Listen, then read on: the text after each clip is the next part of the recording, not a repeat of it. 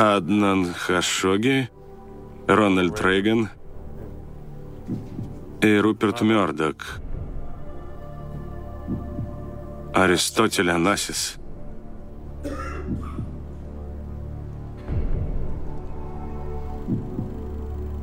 Да, да, я думаю, я уверен, что это Аристотель Анасис. Окончательно? Окончательно, да. Вы могли не играть. Но новый самостоятельный Чарльз просто безумец, ведь это правильный ответ!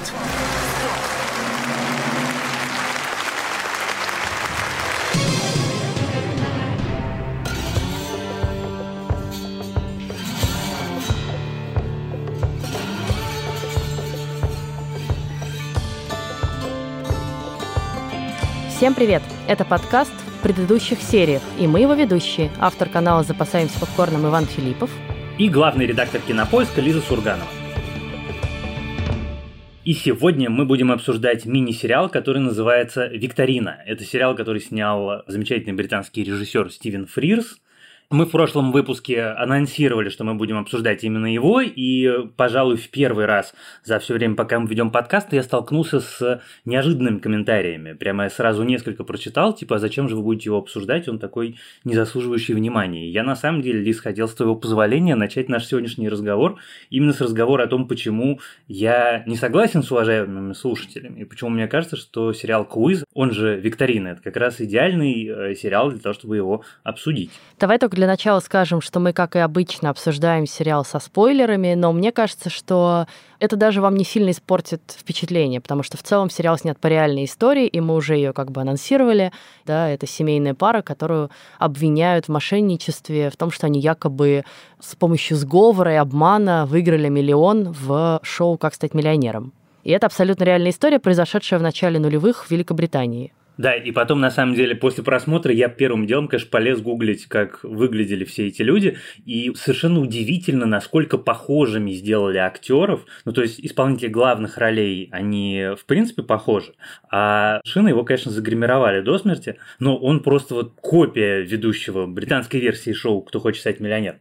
Мне, признаюсь честно, в первую очередь нравится квиз тем, что его сделал Стивен Фрирс, потому что этот режиссер привносит в любую сериальную историю, которую он рассказывает, какое-то свое собственное очень ощутимое обаяние. Его мой любимый сериал до сегодняшнего дня, помимо Квиза, это очень британский скандал. И в каком-то смысле эти две истории очень похожи. Они, как бы, с одной стороны, абсолютно разные, с другой стороны, вот именно этой интонацией, такой едкой, такой очень ироничной, такой очень британской, они очень подкупают. А в случае с квизом это, конечно, еще особенно важно, потому что сериал делает такой подъем-переворот, что первые две серии мы смотрим и думаем, ну вот, да, это два человека, которые действительно совершили мошенничество и развели лохов на миллион э, фунтов стерлингов, а в третьей серии ты вдруг понимаешь, что на самом деле это, ну, может быть, не так, может быть, они и не виновны, может быть, это все какое-то безумное совпадение, или наоборот, продюсеры жадные хотят обвинить ни в чем не повинных людей. И в этот момент происходит как раз вот вещь, которую Стивен Фрирс делает, на мой взгляд, особенно хорошо хорошо.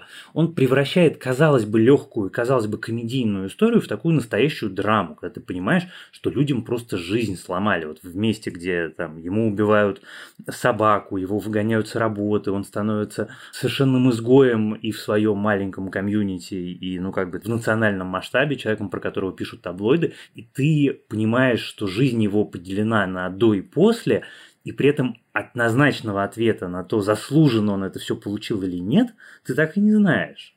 Мне очень понравился этот сериал, ну, во-первых, своей краткостью, что в наш век отсутствие времени очень ценно.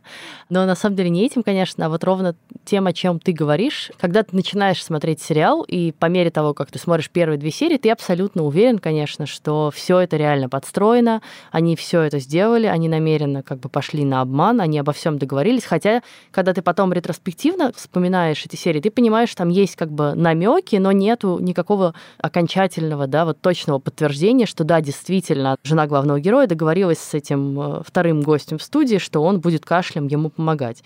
И как бы весь сериал строится вот на этом напряжении, да, ты не понимаешь, точно или не точно. И первые две серии ты абсолютно уверен, что они виновны, и сейчас тебе просто покажут, как это было придумано и сделано. А в третьей серии случается перевертыш, да, когда ты оказываешься в ситуации, где ты бесконечно сопереживаешь главным героям и начинаешь сомневаться в убедительности точки зрения прокурора, да, э, точки зрения обвинения. И ты начинаешь сомневаться в том, что действительно это так произошло. А что, если они не виноваты? А что, если на них все это свалилось совершенно вообще по стечению обстоятельств? И мне очень нравится, как мастерски сделан этот сериал в том смысле, что это как бы не нарочито, да, вот когда Фиби Уоллер-Бридж смотрит прямо в камеру и с тобой общается, но несколько раз в течение сцен, когда мы видим суд, над героями, то прокурор, то адвокат смотрят прямо в камеру и обращаются как бы к нам, и мы становимся, по сути, членами жюри. Это мы будем выносить, в том числе вердикт, виновны они или нет.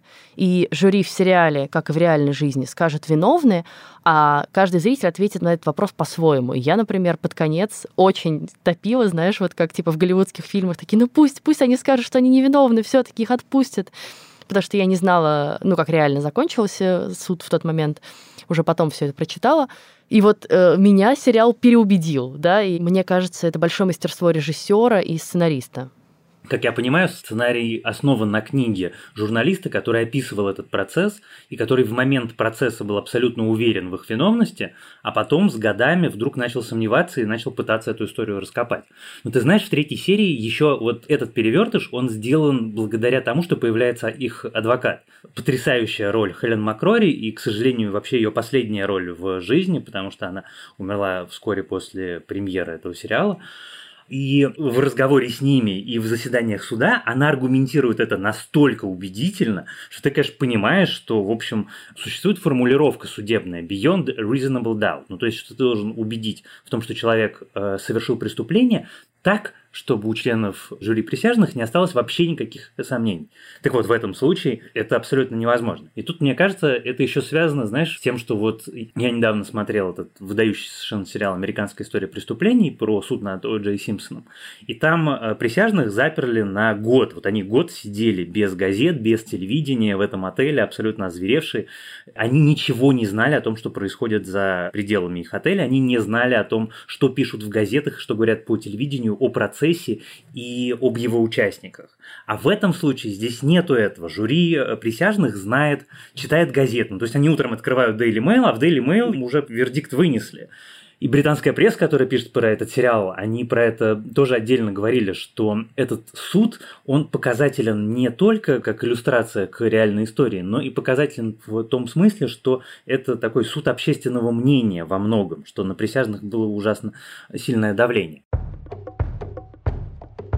Я в этот сериал, признаюсь честно, влюбился с самого начала, потому что он удивительно азартно начинается. Вот когда тебе показывают, как придумывают эту игру «Кто хочет стать миллионером». Итак, несколько ответов. Такого в телевидении еще не было. Люди видят вопрос и четыре варианта ответа до начала раунда.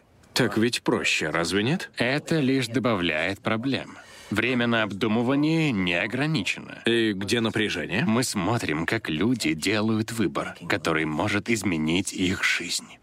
Мы будем сидеть и смотреть, как через их лица проходит вся гамма эмоций. Это так круто, это так интересно. И они выбрали изумительного очень недооцененного актера Марка Бонара, которого я знаю и люблю по сериалу «Катастрофа», где он э, прекрасный, а здесь он просто, ну, такой вот, это настоящая его роль. Он настолько убедителен в роли этого продюсера, как они придумывают, а что мы сделаем, и как они находят вот этот вот движок почему шоу должно быть популярным у зрителей, почему они, зрители захотят включаться, что ты должен умерить свою жадность, что тебе хочется больше, но для того, чтобы получить больше, ты должен рискнуть. И в этот момент я вспомнил, как когда у нас появилось шоу «Кто хочет стать миллионером», которое тогда вел, кажется, Дебров, как я смотрел его по вечерам, это же действительно момент, возьмет он эти 32 тысячи или не возьмет, остановится он или, значит, рискнет. И как ты потом, ах, надо было брать, или наоборот, там, надо было слушать, это так классно. А вот эти вот звонок другу 50 на 50, я, например, до сих пор в реальной жизни периодически это выражение использую. Да нет, слушай, конечно, это тоже вот мы там с тобой в недавнем выпуске подкаста про сериалы, на которых мы росли, говорили про культурный код, и, безусловно, шоу, ну, во-первых, оно вначале называлось, помнишь как? А? А? Нет, я не помню. О, счастливчик. Точно, Оно точно. называлось «Ой, счастливчик». Но с какого-то момента в 2000-х она уже называлась «Кто хочет стать миллионером», и, по-моему, чуть ли не до сих пор выходит на Первом канале. А, И действительно, первым ведущим был Дмитрий Дебров, потом очень долго был Максим Галкин. Я вот смотрела его во времена Деброва и полюбила именно тогда, и я точно так же испытывала все те же самые эмоции, да, где ты такой, я знаю ответ, я знаю ответ, ну почему ты выбрал, ты идиот, там, такой-то ответ, да, или я могла бы выбрать, взять эти 32, 64, 125 тысяч э, рублей. О, да, это же главное. Ты сидишь и ты знаешь ответ. Ты такой, черт, ну что ты делаешь? И мне очень понравилось, как в сериале рассказана история появления этого шоу. Я не знала, что это британский формат. Ожидаешь, что все успешные телевизионные форматы — это американское изобретение. И очень круто, как они про это говорят, да, что вот мы тут в Великобритании привыкли, что все форматы мы просто адаптируем из э, Америки, и у нас нет ни одного успешного своего. А тут они как бы еще это подводят к национальной культуре, да, мы нация любителей паб-квизов, да, то есть э, викторин, который в пабах происходит. Вот то, что мы видим в самом начале сериала, в котором участвуют главные героини. Слушай, и в этом месте мы, значит, смотрим с э, Катькой этот сериал, и Катька такая, в смысле, они что, собираются в пабах, чтобы играть в квизы? И я знал, что они так делают, но я, честно признаюсь, как-то никогда раньше не фиксировал для себя э, необычность этого момента, потому что мне всегда казалось, что традиционный британский паб – это такое ну, комьюнити-центр в каком-то смысле. Это место, куда приходят обменяться информацией и выпить. Любая поездка в Лондон и э, first-hand experience с пьяными британцами, она, конечно, лечит от каких-то иллюзий про культуру питья, но я никогда не задавался вопросом, откуда же взялась эта традиция. Она действительно есть, и она невероятно популярна. Она появилась в Великобритании в 70-х годах благодаря компании Burns Potter, которые придумали эти квизы, чтобы заманивать людей в пабы в будние дни, потому что все обычно ходят в паб в пятницу или в субботу, а в среду и четверг, соответственно, посетителей нет. Вот придумали эту штуку.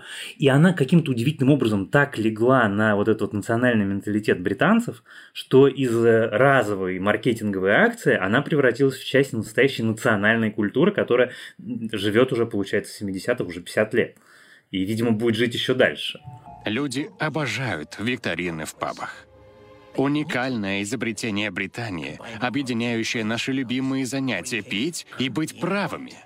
И там, конечно, очень интересно смотреть вот на эту индустриальную кухню, да, пусть она как бы и очень мимолетно, на самом деле, пролетает. Это не основа истории, но все равно нам, вот людям более-менее погруженным в эту индустрию, мне кажется, было супер интересно. И как Дисней к ним приезжает, да, и человек буквально встает на колени, чтобы, значит, договориться с ними о шоу. И как они пилот обсуждают, да, и так, и вот что-то не взлетает, не взлетает, и как бы что же, чего не хватает, да, какой-то химии. И потом человек замирает на том, выбрать ему деньги или ответить правильно, выбирает деньги, хотя он как бы мог бы ответить правильно, и они говорят, вот оно, да, вот на что мы зацепим всех.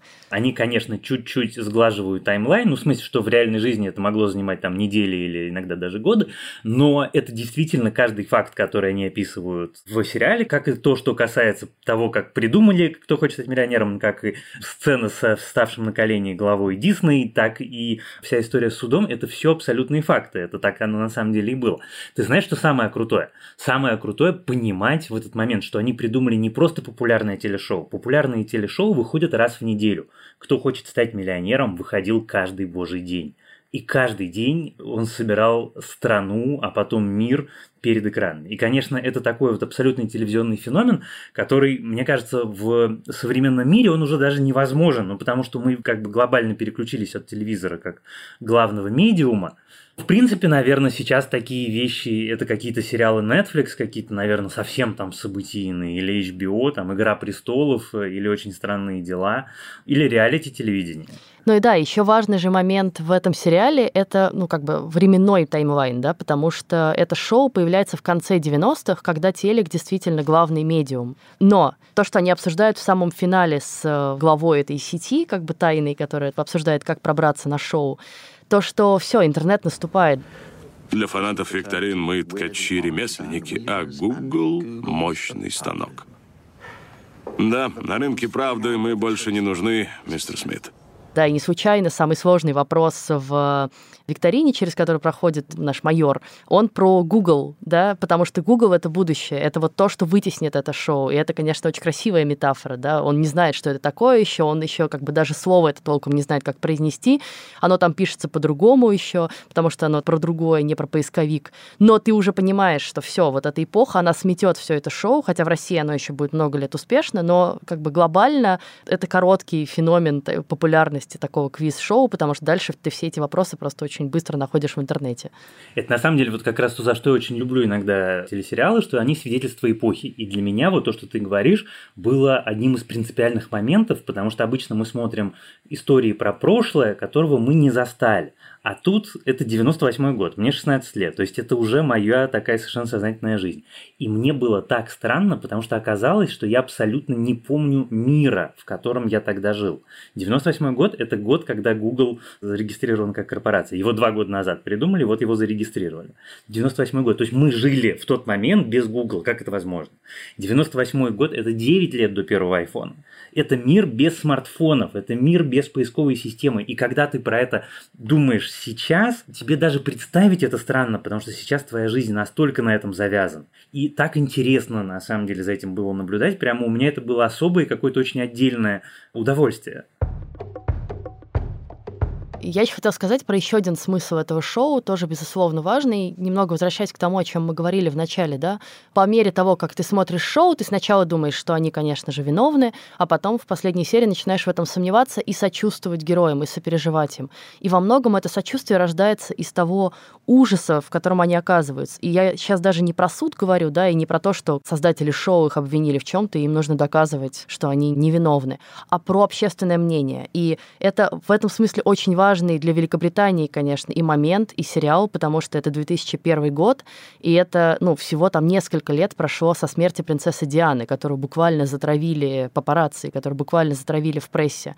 И как бы страна продолжает жить вот этим, да, сплетнями в газетах. И как только наши герои из простых обычных англичан среднего класса становятся героями желтой прессы, все, их нормальная жизнь заканчивается, да, их собаку убивают, ну, как бы вот этот самый жесткий, конечно, момент. Их детей начинают травить в школе, да, в них кидают яйцами, над ними смеются прохожие. И более того, из того, что я читала в прессе сейчас, это продолжалось много-много лет с реальными людьми. И даже чуть ли не до сих пор люди встречают их на улицах и провожают кашлем, потому что они стали просто посмешищем всей нации. И сериал ставит перед тобой как бы вот этот вопрос, а даже если они виноваты, можно ли испортить жизнь одной семьи вот настолько? Можно ли быть настолько жестокими по отношению к ним? И как мы вообще ведем себя как нация и как э, люди? Насколько это правильно? И мне кажется, это очень круто, потому что, с одной стороны, это развлекательное шоу, и это такое очень держащее тебя в напряжении шоу, очень классно сделанное по законам драматургии. С другой стороны, оно тебя из-под подводит вот к этим таким философским вопросам. Ну, и ты знаешь, и как человек, который, э, в общем, регулярно читает британскую прессу, я каждый день читаю обязательно Daily Mail, потому что у них очень удобный сайт, там все довольно красиво сделано. Так вот, я хочу сказать, что от этого порока британское общество нифига не излечилось. Там все до сих пор ровно так и устроено, как показано. Меняются люди, с которыми это происходит, но это абсолютно то же самое. К сожалению, ничего не поменялось, и мне, честно, кажется, что и не поменяется, но ты совершенно права, это действительно такой очень э, важный вопрос. А второй важный вопрос, который меня занимал, признаюсь тебе честно, даже не меньше, это вот нам показывают сообщество людей, которые стали поклонниками этого шоу, как они друг с другом обмениваются там информацией, как они встречаются, как они разговаривают. И мы видим, как они превращаются в секту, она начинается так хихоньки-хахоньки, а в какой-то момент это выглядит по-настоящему страшно. И на самом деле это такая крутая иллюстрация того, что люди, одержимые идеей, любой идеей, даже если это идея выиграть в телевизионной викторине, они очень легко могут перейти вот ту невидимую грань, которая отделяет их от совершенно безумных фанатиков. И вот уж что-что, а это сериал показывает э, совершенно особым и очень наглядным образом. Да, нам как бы продолжая мою мысль, мне еще очень нравится, что при этом сериал, ну, опять же, показанный по телевидению, да, показанный по ITV. Кстати, что интересно, это та же самая телекомпания, на которой, собственно, выходило это шоу, а потом документалка, то есть они решились на достаточно смелый шаг, учитывая, что они как бы были теми, кто инспирировал весь этот процесс изначально, они же и как бы готовы показать сериал, который показывает разные стороны, разные точки зрения, да, и в который заставляет тебя усомниться в виновности главных героев. Так вот, я читала интервью с э, актерами сериала, и Мэтью Макфейдин, и Майкл Шин говорят о том, что после того, как они там прочитали сценарий и снялись в сериале, они сильно усомнились в том, виноваты герои или нет. И они спорили все съемки, и у них вот до сих пор нету этого мнения. Но они все поставили под сомнение официальную версию, да, вот в прессе существовавшую, в суде победившую, что герои виновны. Майкл Шин говорит, я оказался в этом кресле ведущего этого шоу, и я понял, что если я не слышу действительно кашля вот этого чувака, который сидит там в пяти метрах от меня, то как его может услышать мой гость? И я с того момента думаю, что нет, на самом деле он не виновен был. И это, конечно, очень круто. И главный, собственно, герой, сам майор Инграм, посмотрел это шоу и как бы написал, что да, ему кажется, оно очень классно отображает действительность, и здорово, что наконец-то их точка зрения тоже была услышана и показана, что самое важное, да, показано. Потому что одно дело книжка или там сценарий пьесы, из которой родился сериал, другое дело сериал, показанный по огромному телеканалу. Там, по-моему, первую серию посмотрел 9 миллионов человек, что дофига, конечно, для Великобритании. И переворачивающий, опять же, сознание всей нации. И э, судя по тому, что пишет пресса, отношение к главным героям этой всей истории поменялось с тех пор в Великобритании. Вот прошло там 20 лет, 20 лет люди живут под гнетом вот этого напряжения. И только сейчас, благодаря сериалу, вот к вопросу о том, как э, наши с тобой любимые сериалы меняют жизнь вокруг, оно начало меняться. И люди начали задаваться вопросами, а действительно ли они были виновны, или мы затравили невинных людей. Да, совершенно верно. Ты знаешь, кстати, я вот, наверное, в этом месте хочу сказать про актеров. Ты упомянула. Мэтью Макфейдиан и Шан Клиффорд, которые играют главных героев сериала, мы же их знаем по другим сериалам. Я так люблю, когда люди, которые играют э, второстепенные роли в любимых мной сериалах, вдруг получают главные. Потому что Шан Клиффорд мы знаем как сестру главной героини из сериала «Дрянь», а Мэтью Макфейдиан э, герой из э, сериала Succession. И очень интересно, на самом деле. Ты начинаешь сериал смотреть и думаешь, ну вот, Мэтью Макфейдиан опять играет такого простофилю, неумеху, немножко смешного, которым все помыкают. А потом в третьей серии нам его показывают опять-таки с неожиданной стороны, и актер очень убедительно играет его другого. Это на самом деле очень круто. Ну просто это отдельное такое удовольствие. Ну да, ну и Майкл Шин, и Хелен Макрори. И я еще хотела сказать, что мне было очень интересно смотреть именно третью серию, потому что там поднимаются еще вопросы искажение памяти, очень меня как-то занимающий, да, то, о чем говорит героиня Хелен Макрори, адвокат. Она говорит, наша память так устроена, что мы иногда достраиваем или перестраиваем какие-то события под нужную нам точку зрения, да. Вот так получилось, что как только создатели э, викторины заявили, что, возможно, там был подлог, возможно, был обман, другие участники шоу вдруг начали вспоминать, что да, конечно, я же слышал этот кашель, и, конечно же, я обратил на него внимание, но так Тогда они ничего не сказали, потому что тогда как бы не было оснований с чем-то это связывать. Но как только появляется какой-то намек или подозрение, сразу как бы у тебя в голове выстраивается определенная цепочка, да, и ты такой, да-да-да, я вспоминаю точно, вот я же на это обратил внимание. И это очень круто, конечно. Или как мы влияем, как медиа, опять же, влияет на действительность. Да? То, что кассету, которую они предоставили в суд, сотрудники компании «Саладор», которые делают это шоу, они специально смонтировали кассету так, чтобы ты в каждом нужном месте слышал кашель, и он еще усилен по громкости, чтобы ты точно понял, что, как бы, что они имеют в виду.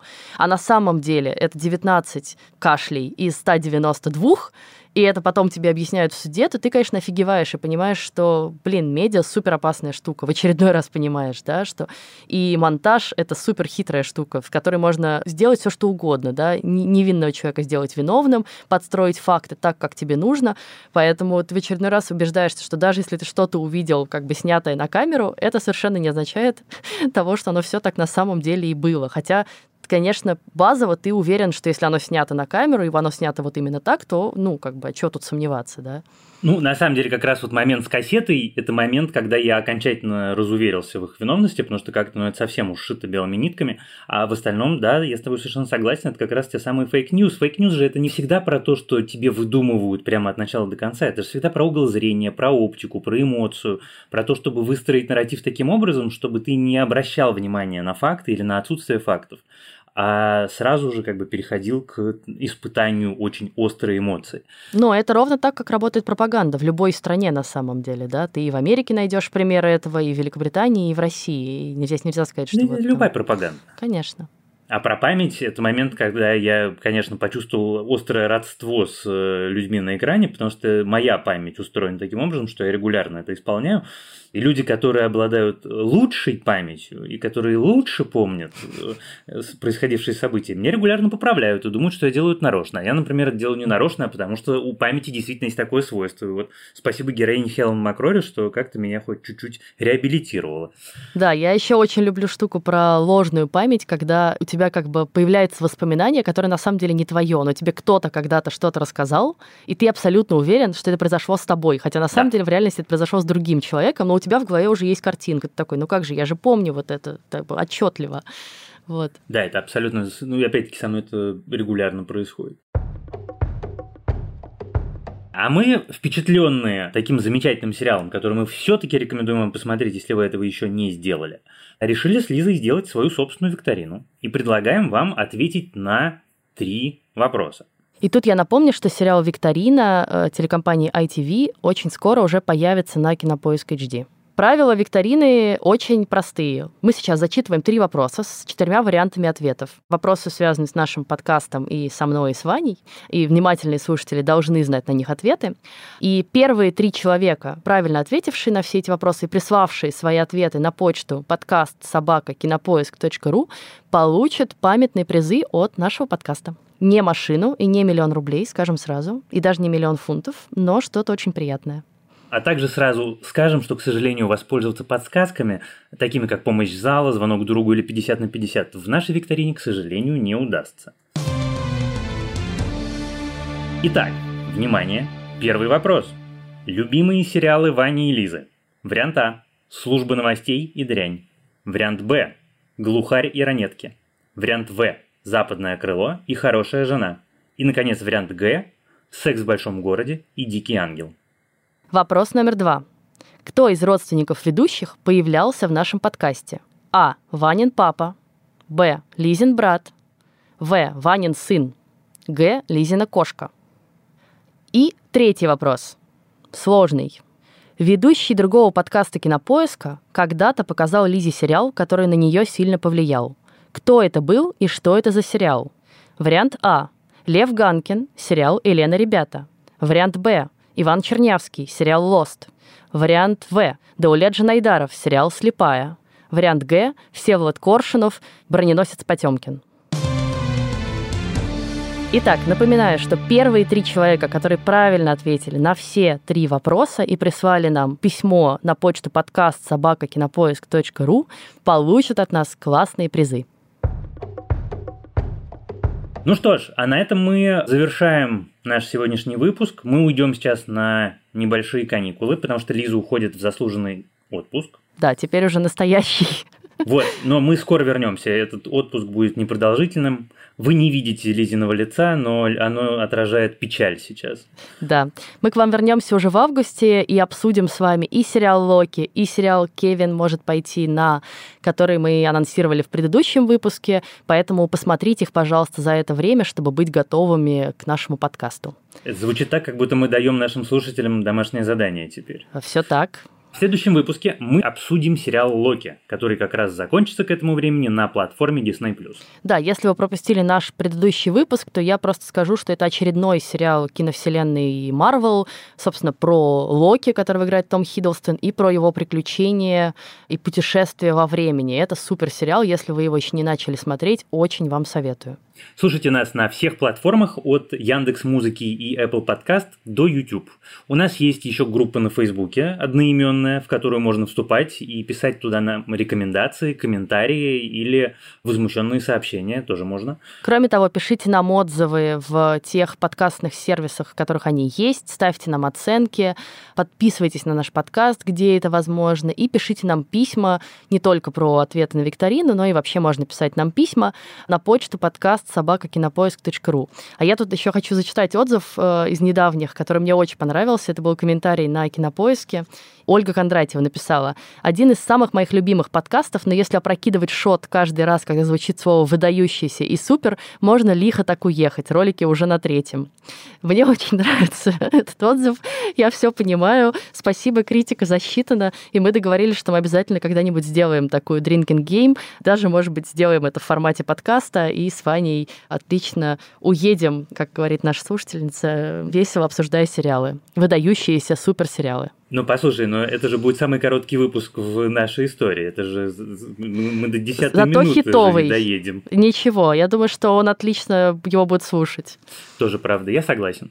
Ну что ж, с вами были Иван Филиппов и Лиза Сурганова. А помогали нам в записи этого подкаста продюсеры Елена Рябцева и Женя Молодцова и звукорежиссер Геннадий Фин. Пока. Пока.